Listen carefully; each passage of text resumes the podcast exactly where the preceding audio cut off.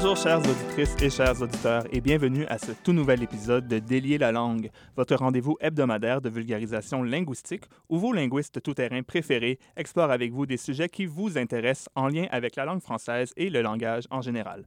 Je m'appelle David Blondeau et cette semaine, je suis en studio avec la plus que radieuse Cléo Mathieu. Salut Cléo! Hello! Euh, Alors, le sujet qu'on aborde aujourd'hui, euh, qui constitue en fait la première partie d'un épisode double, ça concerne l'écriture inclusive. Donc, dans cette première partie, on aborde l'écriture inclusive plus, plus spécifiquement sous l'angle de la féminisation.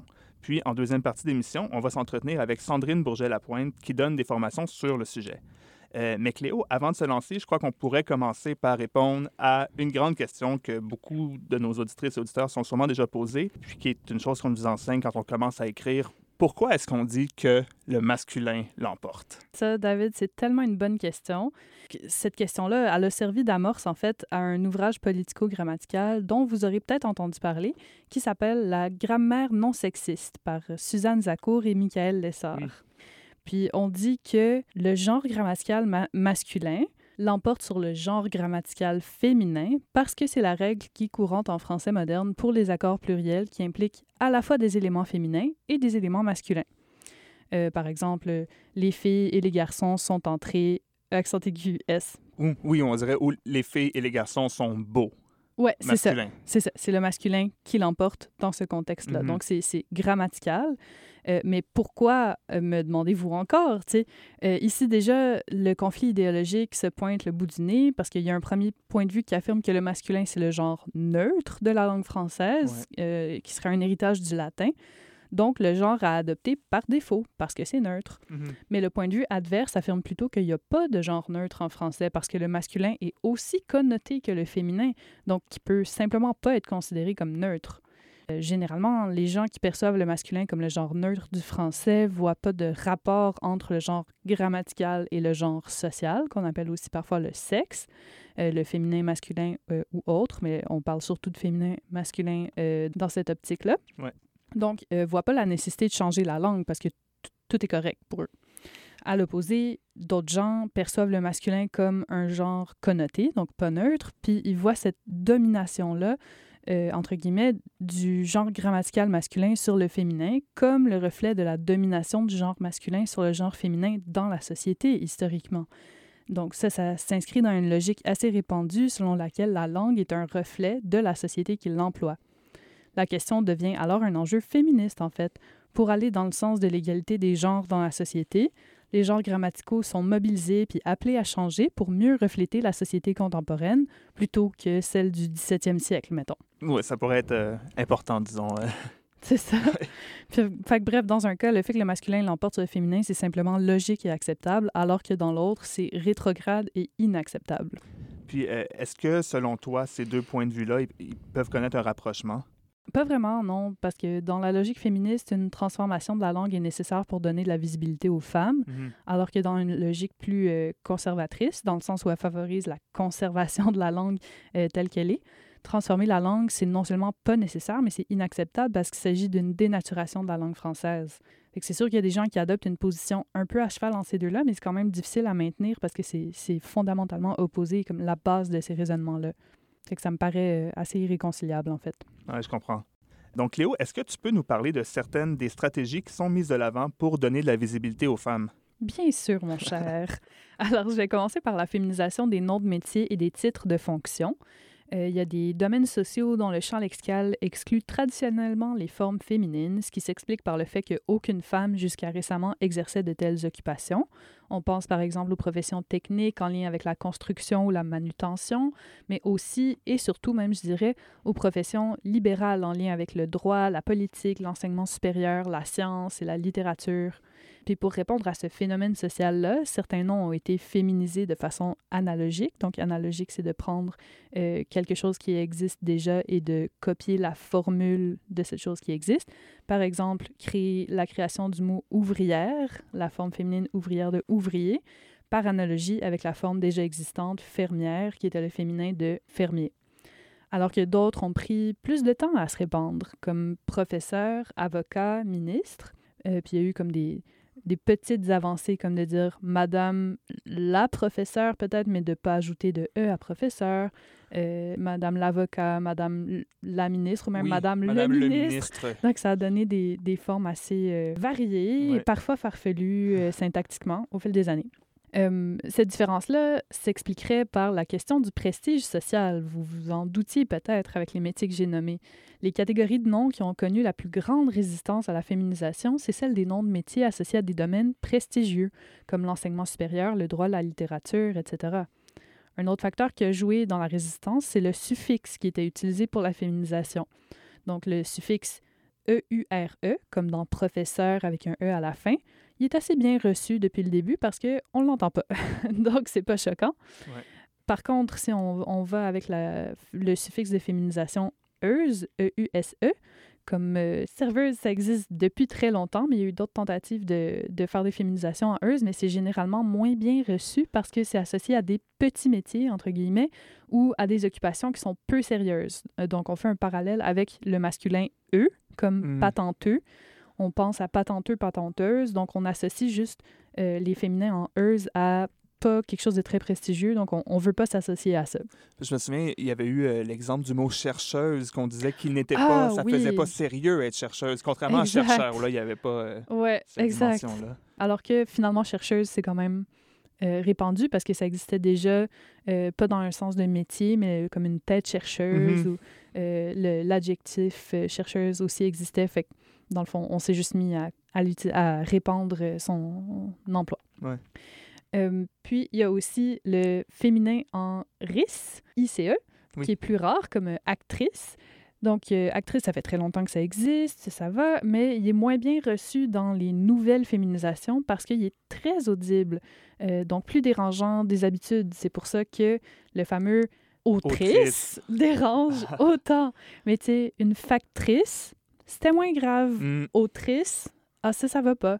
Parce que c'est plus prestigieux, autrice ou auteur ou auteure, comment vous, selon comment vous voulez le, le décrire, qu'une factrice. Alors, ça a plus dérangé les institutions prestigieuses, surtout composées d'hommes, mais aussi beaucoup de femmes ont résisté à ce type de féminisation-là. Mais ça, c'est comme un, un gros sujet plus, presque plus euh, sociologique. Mm. Il y a aussi, bon, la neutralisation des mots, pas dans le sens de anéantissement, mais dans le sens de rendre neutre, euh, qui est digne de mention, mais ça, on en reparlera plus tôt dans le prochain épisode, qui porte sur la question du genre dans la langue française. Mais c'est ça, donc merci pour ce, disons, ce portrait de la féminisation des noms de métiers.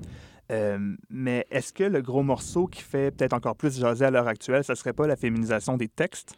Oui, vraiment. Ben, L'idée derrière la féminisation des textes, c'est la même que celle derrière la féminisation des titres. Donc, de donner une visibilité aux femmes, surtout euh, à l'écrit, mais à l'oral aussi, mais on l'entend souvent moins.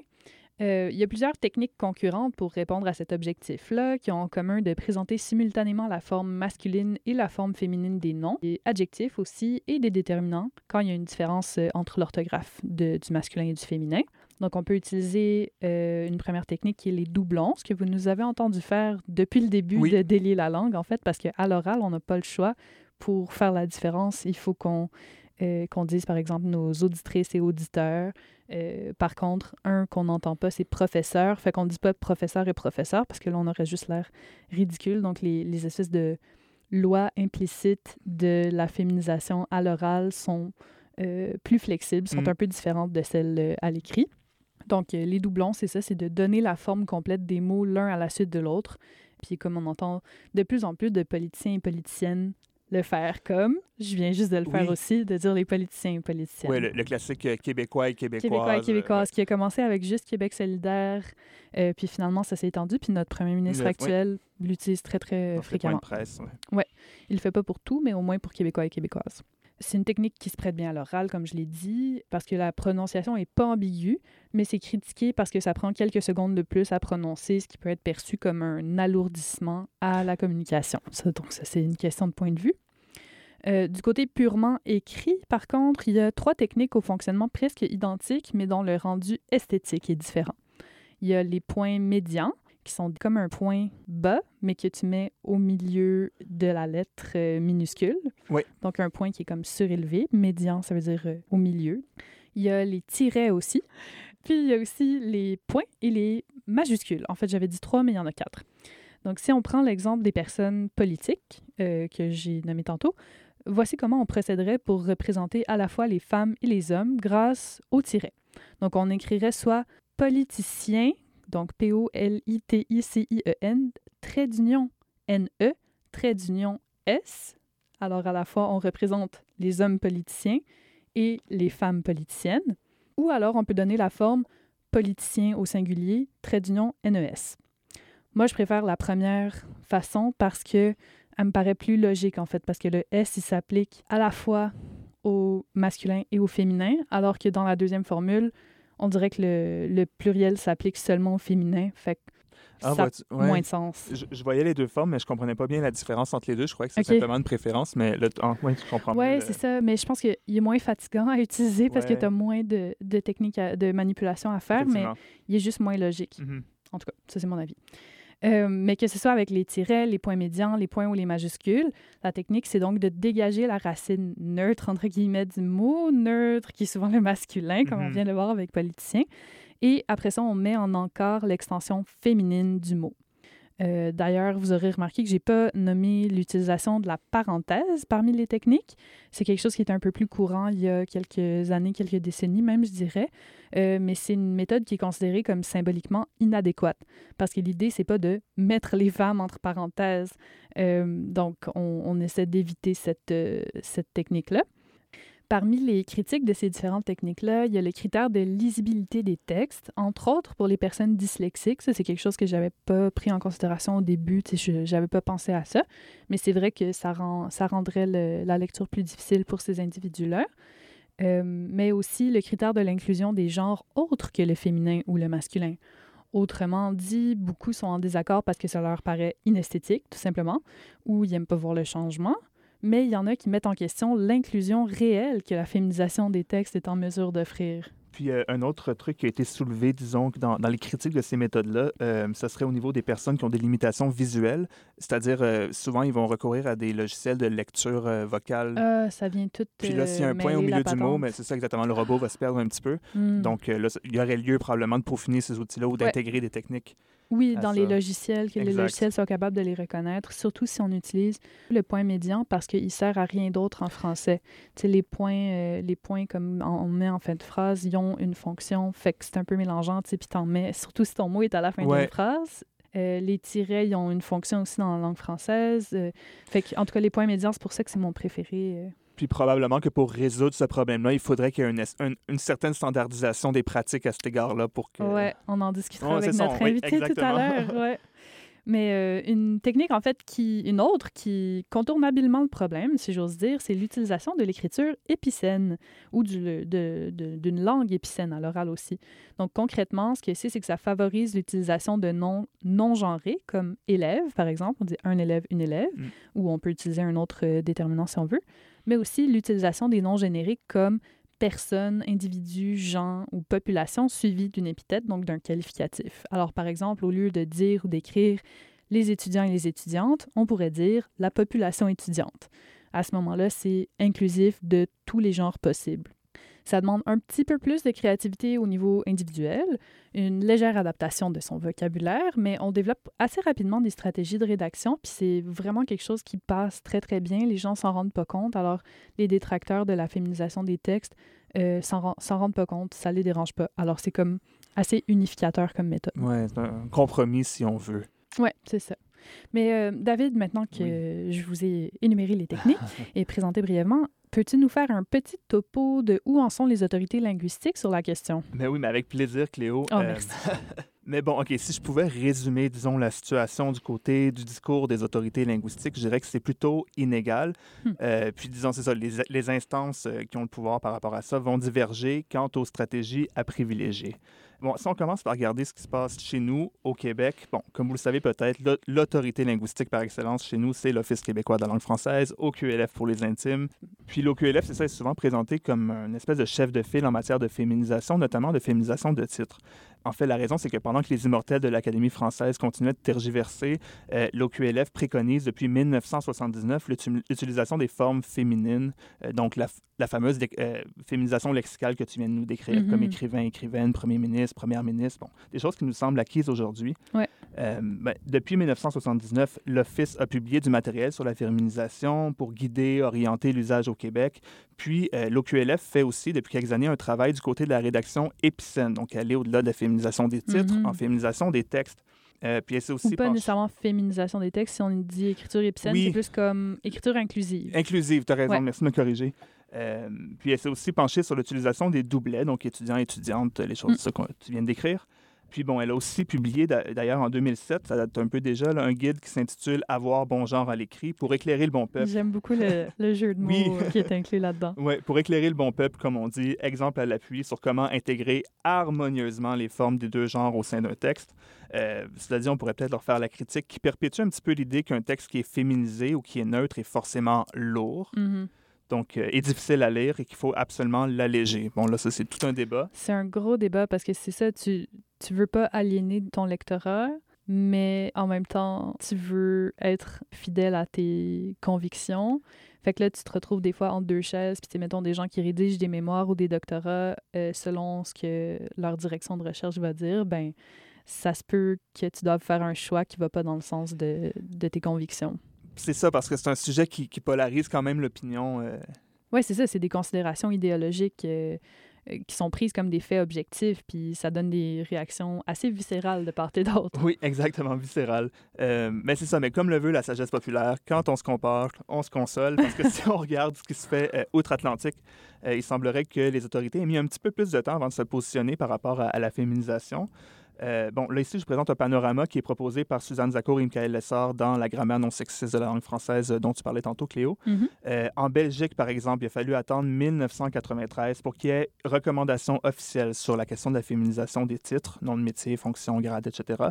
Euh, ça, c'était par le Conseil de la communauté française. Puis, il y a aussi la Fédération Wallonie-Bruxelles qui a publié, durant la dernière décennie, des guides sur l'écriture inclusive qui font aussi mention de la diversité des genres, donc d'éviter les clichés sexistes quand on écrit. Euh, puis un fait qui est intéressant, il recommande aussi aux personnes qui rédigent des textes de faire lire leurs écrits par quelqu'un qui n'est pas de leur genre avant que ce soit envoyé au grand public. Ah, intéressant. Puis oui, effectivement, un- euh, je pense que ça permet, euh, du moins partiellement, de contourner certains de nos biais inconscients. Donc, euh, on prend des notes. Donc ça, ça c'est pour la Belgique. Et qu'est-ce qu'il y a à côté de la Belgique, Cléo? La France? Mère patrie linguistique par excellence. et en France, bon, c'est depuis les années 80 que le gouvernement s'est euh, prononcé en faveur de la féminisation des titres. Euh, puis, euh, bon, ils ont publié aussi de la documentation à cet effet. Mais dans le fond, là où le bas blesse, comme on dit, et là, vous me voyez venir, c'est du côté de l'Académie française qui, jusqu'à très récemment, était, disons, assez réfractaire à l'idée de la féminisation. Enfin, il, il disait que c'était contraire aux règles ordinaires de dérivation et que c'était des barbarismes, donc des formes étrangères au système linguistique. Ouais, ils n'ont pas rejeté ça du dos de la cuillère. Hein? N'est-ce pas? Donc, euh, mais cette prise de position-là, c'est sûr que ça avait fait jaser. Puis là, voilà, les temps changent. Puis là, en 2019, il y a deux ans, ils ont finalement changé leur fusil d'épaule. Puis dans le fond, ils ont dit la société est rendue à un point. à un On point- est rendu à on est féminiser. rendu où les femmes. Allez, euh, exact. on le fait. on le fait. Comme si c'était un phénomène nouveau et révolutionnaire Exact. Donc, 40 ans plus tard, l'Académie française, euh, voilà. arrive, Donc, euh, euh, arrive en ville.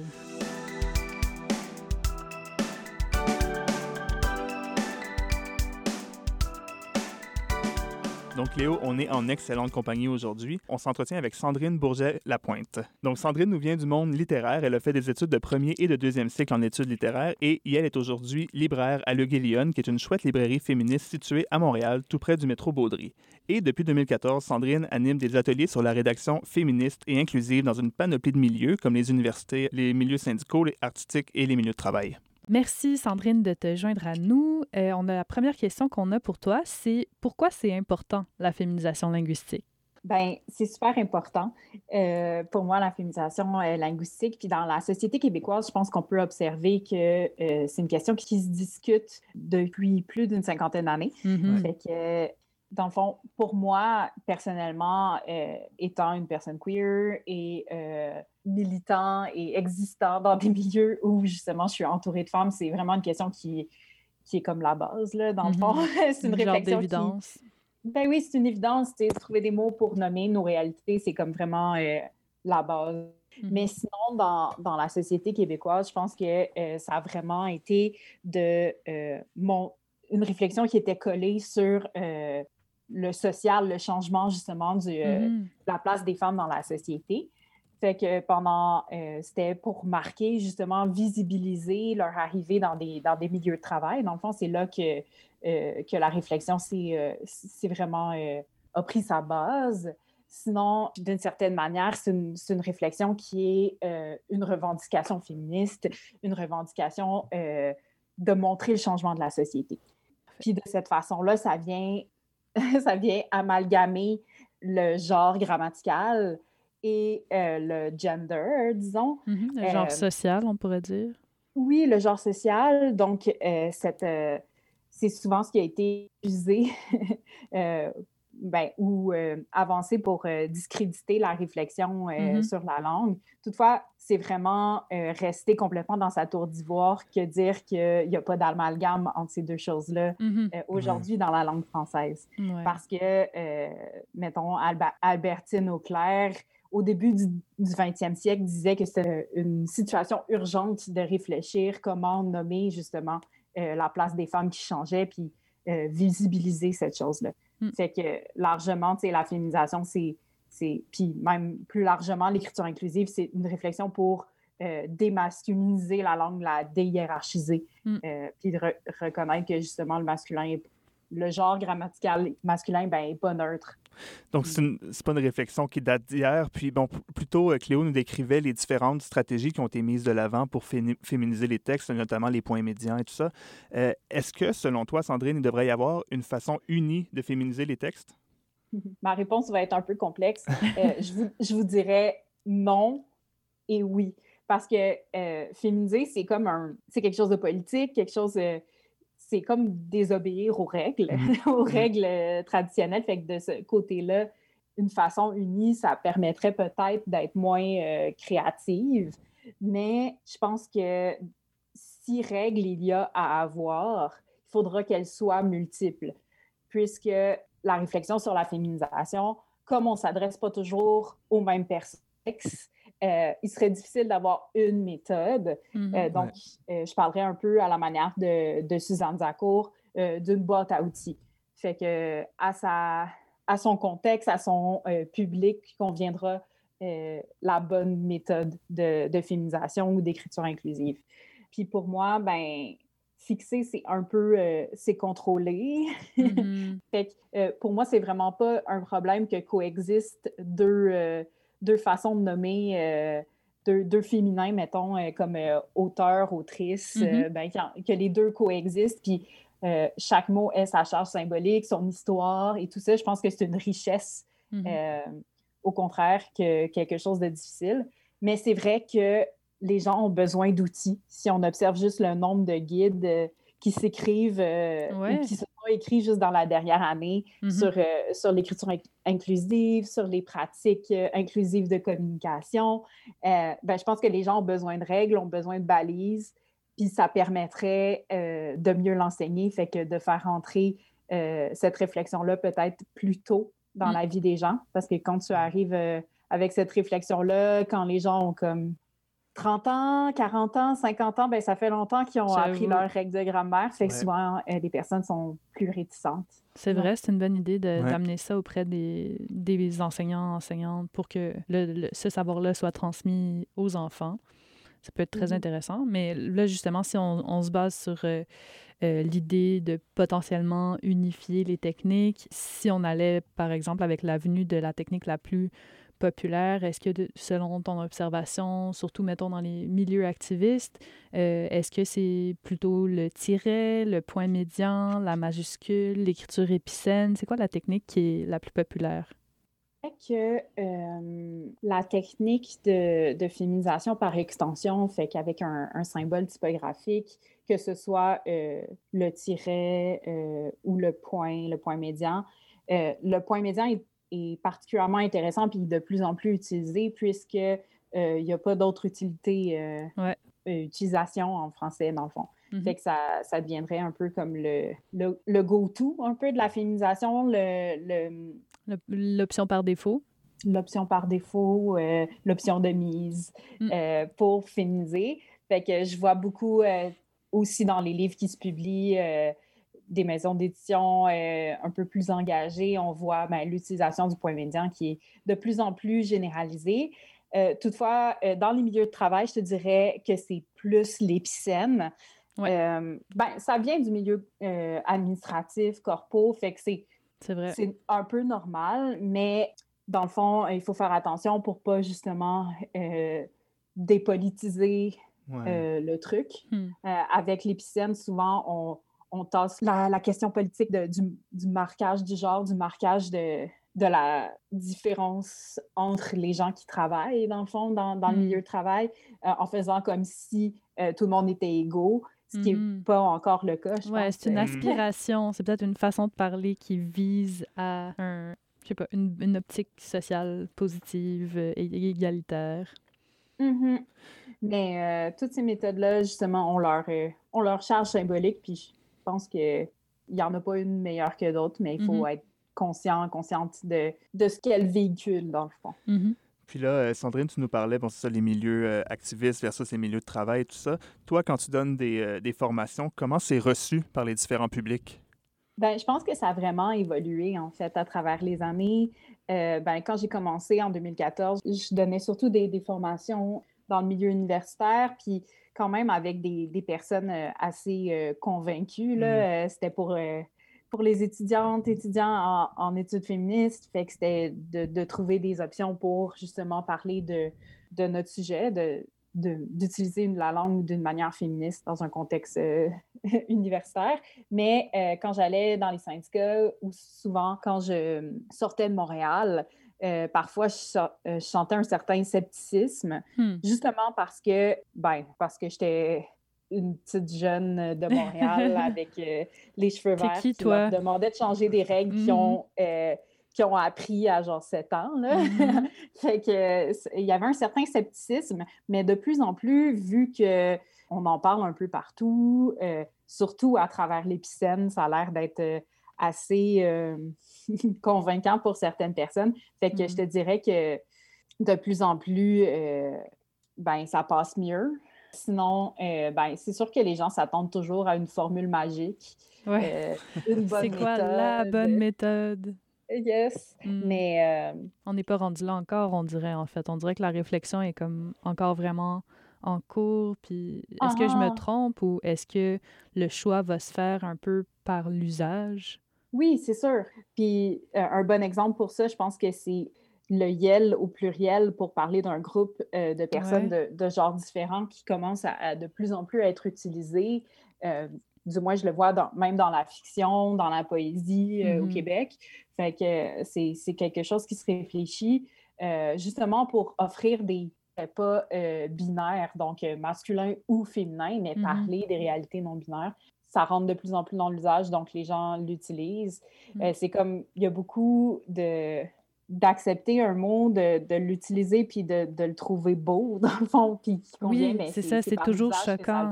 au début, c'est toujours choquant. Puis autrice, tantôt, j'avais mentionné que il était choquant parce que on l'entend, il est audible, contrairement à auteur avec un E, par exemple, mais aussi mm-hmm. c'est qu'il est nouveau, il est arrivé tout seul après une grosse vague de féminisation. Euh, fait qu'il a comme vraiment fait l'objet de beaucoup trop d'attention, beaucoup de bruit pour pas grand-chose, en fait. En tout cas, il, a beaucoup fait parler, entre autres parce qu'il est arrivé tout seul, mais aussi parce qu'il il sonne très fort. Mm-hmm. ouais, mais je pense que là, le, le, paradigme qui fait plus euh, jaser, c'est plus la, la féminisation des textes, entre autres parce qu'il y a plusieurs options différentes. Fait que là, les gens se sentent un peu au dépourvu, surtout euh, si euh, ils ne connaissent pas ça, si ça ne fait pas partie de leur milieu. Non, c'est clair. Puis, je pense que s'il y a une chose qui a changé à travers les années euh, dans les formations que je donne, c'est surtout d'où proviennent les demandes, en fait. Au ah. début, c'était vraiment un, savoir qui était assez niché. Euh, donc, tu as des milieux qui sont déjà comme militants, convaincus, mm-hmm. mais là, vraiment, ça, ça, ça s'élargit, le milieu de l'art, un peu tous les euh, différents milieux euh, de travail, même euh, des trucs sais, je pense que j'ai ouais, donné une agence de voyage ou des trucs comme ça. Tout le monde ah. qui font un peu de, de, service à la clientèle, mais surtout, ce qui me marque cette année, c'est qu'il y a beaucoup de profs mmh. cégep, secondaires qui cherchent à avoir des outils parce qu'on le sait, les jeunes sont hyper euh, ouvert, politisé, puis il y a beaucoup de jeunes qui ont, qui ont des identités justement non-binaires, puis tout ça, fait que les profs ont besoin de soutien. Oui, ne peuvent pas deviner ce qu'il faut mhm. faire. Oui. faut pas sous-estimer les apprenants. Moi, je pense que c'est ça la clé en ce moment. C'est les gens peuvent apprendre des règles différentes et moins euh, rigides que justement le, masculin l'emporte sur le féminin. Mm-hmm. Euh, euh, il ne faut pas sous-estimer leur intelligence, en fait. Absolument. Sur ces belles paroles, merci beaucoup Sandrine d'avoir accepté cette entrevue avec nous. On est très content et contente de t'avoir reçu. Euh, on te souhaite donc une très bonne journée.